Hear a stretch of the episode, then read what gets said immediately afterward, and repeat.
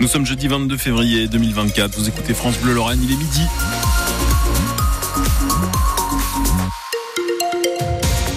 Bastien Munch.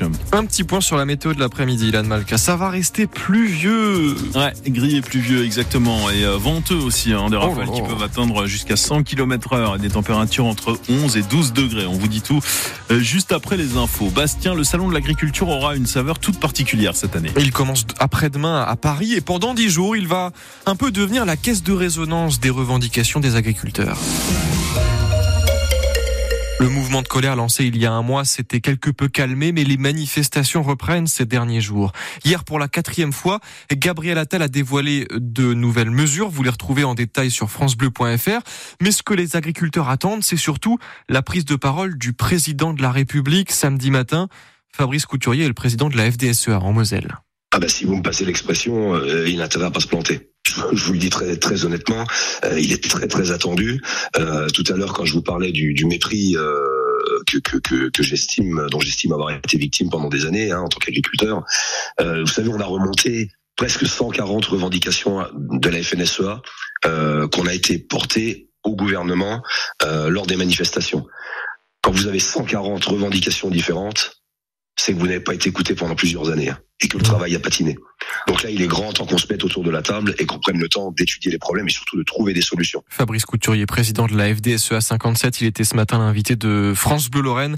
Vous réécoutez son interview sur francebleu.fr. Huit mois de prison avec sursis et une obligation de soins, ainsi que l'annulation de, de son permis de conduire pendant huit mois.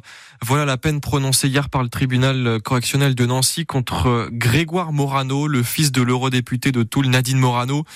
Il était poursuivi euh, après avoir provoqué un, accident sur la 31 en mai 2023. Il avait pris la fuite avant d'être interpellé quelques minutes plus tard. Les analyses avaient révélé qu'il conduisait sous l'emprise de cocaïne. La SNCF face à une nouvelle grève ce week-end. Les aiguilleurs, cette fois, sont appelés à se mobiliser. Mais ça n'aura rien à voir avec le week-end dernier où le trafic était euh, très perturbé. Circulation normale pour samedi et dimanche, seulement des perturbations très localisées.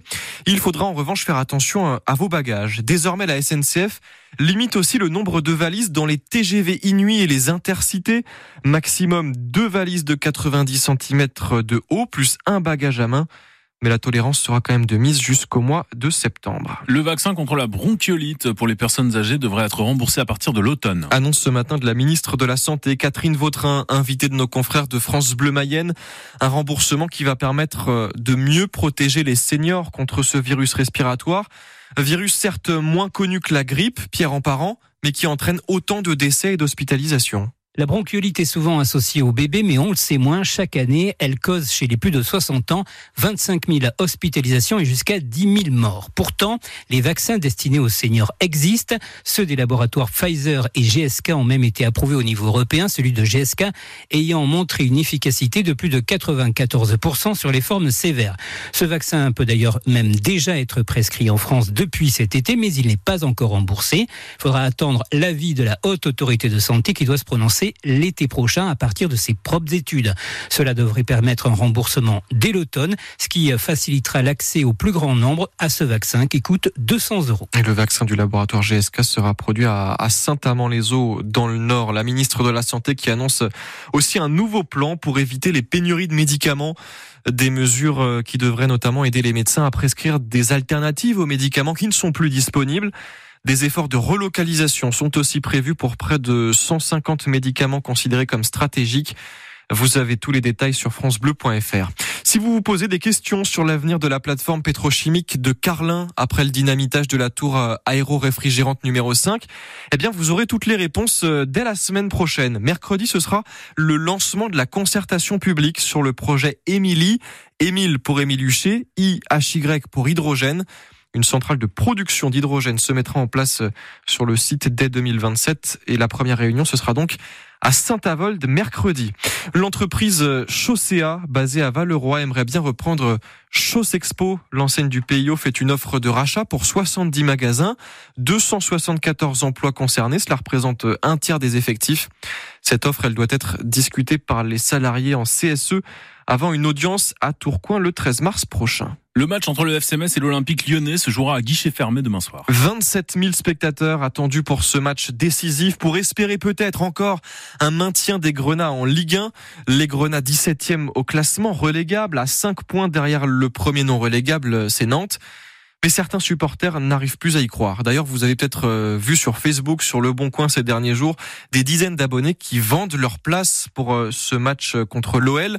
Nous, on a quand même trouvé ceux qui résistent à la morosité. Ils ont assisté hier à l'entraînement public des Grenats. Ça fait 60 ans que j'y vais. Il n'y a pas que des hauts, il y a des bas aussi. Bon, puis c'est fait partie du foot. Hein. Mais bon, on est un peu déçu quand même des résultats et puis de la manière de jouer du FCMS. Là, cette saison, c'est une des pires que j'ai que je vois, honnêtement. On est un peu aigri par, par ce qu'on voit et puis surtout par la série à la con qu'on est en train de vivre, qui est presque historique, hein, en espérant que ça s'aggrave pas à vendredi. Quoi. Vous allez du coup avec un petit peu l'appréhension, un peu de. Ah bah je pense la boule au ventre, hein. parce que là, si on le perd celui-là, on va se dire, bah, si on perd le prochain, c'est fini. Puis au bout d'un moment, on va se rendre compte que que ça sera fini quoi.